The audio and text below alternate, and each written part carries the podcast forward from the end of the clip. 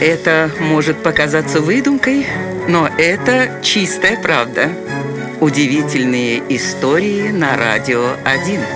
Когда говорят, что ученые многие свои идеи заимствуют у писателей-футуристов, это не является преувеличением. Например, американская космическая программа «Аполлон» во многом была списана с романа Жюля Верна «От Земли до Луны». Судите сами, оба корабля имели практически одинаковые габариты, форму и вес. Космодром в книге Жюля Верна находился в Кейптауне во Флориде. Реальная площадка для запуска кораблей расположена всего в 100 милях к северу. У Верна корабль назывался «Колумбиад», а на его борту было три человека. Модуль Аполлона-11 получил название «Колумбия» и нес на своем борту трех астронавтов.